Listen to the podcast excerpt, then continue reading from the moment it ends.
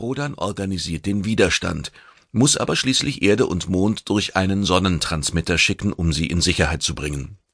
Doch sie rematerialisieren nicht am vorgesehenen Ort, sondern weit entfernt von der Milchstraße im Malstrom der Sterne.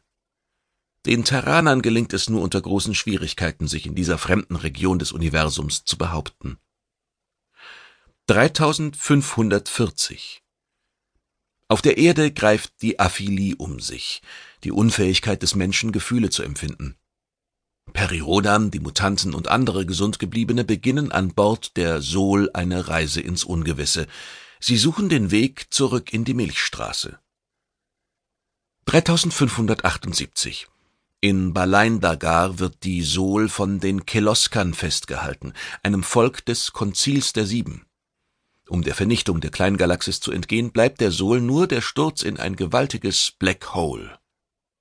3580 die Laren herrschen in der Milchstraße.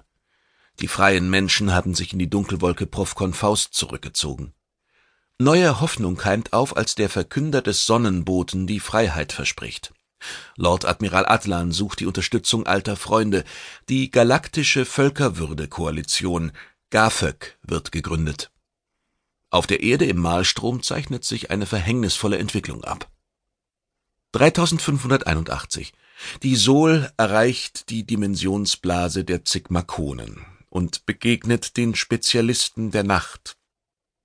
Um die Rückkehr zu ermöglichen, dringt ein Stoßtrupp in die Galaxis der Laren vor und holt das Berax-Colt an Bord. Nur knapp entgeht die Sol der Vernichtung. Die Entstehung des Konzils wird geklärt. Monate nach der Sol-Zelle 2 erreicht Perirodan mit der Sol die Milchstraße und wird mit einer falschen Marco Polo und dem Wirken eines Doppelgängers konfrontiert. Die Befreiung vom Konzil wird vorangetrieben. Im Mahlstrom halten der geheimnisvolle Plan der Vollendung und die Pille die Menschen im Griff. Die Erde stürzt in den Schlund. 3582 Alaska Sedilea gelangt durch einen Zeitbrunnen auf die entvölkerte Erde und gründet mit einigen wenigen Überlebenden der Katastrophe die Terra-Patrouille.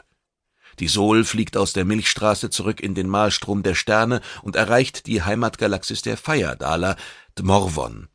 Über die Superintelligenz Kaiserin von Term eröffnet sich eine Möglichkeit, die Spur der verschwundenen Erde wiederzufinden.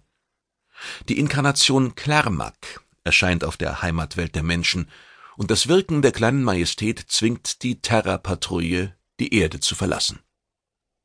3583 die Sol erreicht das Modul und wird mit dem Komp und dem Volk der Cholks konfrontiert.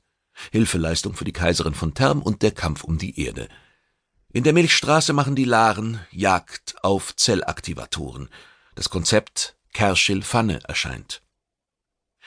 3584 In der Auseinandersetzung mit Bardioks Inkarnationen wird Perirodan zum Gefangenen der vierten Inkarnation Bullock. Eden II, die neue Heimat der Konzepte, entsteht. 3585 Die Invasionsflotte der Laren verlässt die Milchstraße. Erde und Mond kehren aus der fernen Galaxis Ganur an ihren angestammten Platz im Solsystem zurück. Perirodan und die Superintelligenz Bardiok, das ist große kosmische Geschichte. 3586 Demeter wird aus ihrem Jahrtausende währenden Schlaf geweckt, und die Basis geht auf die Suche nach der Pantaura. Begegnung mit der Sol in der Galaxis Tschuschik.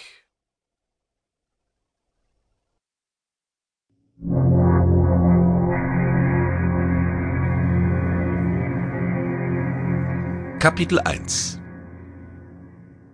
Jarkus Telft befand sich auf halbem Weg zwischen der Stadt und den Turmanlagen, als er in die Falle der Duade ging. Die sengende Hitze des Wüstensands trieb die Monaden zur Raserei. Viele plusterten sich auf und segelten in weitem Bogen dahin, bevor sie irgendwo erschöpft in den Sand zurückfielen. Ihr Toben verriet den nahen Wetterumschwung. Jarkus Telft fand, dass es an der Zeit war, dass wieder Bewegung in die träge Atmosphäre kam. Ein Sturm würde nicht nur den Schmutz hinwegfegen, den die Monaden hinterließen, er würde zudem ihre hässlichen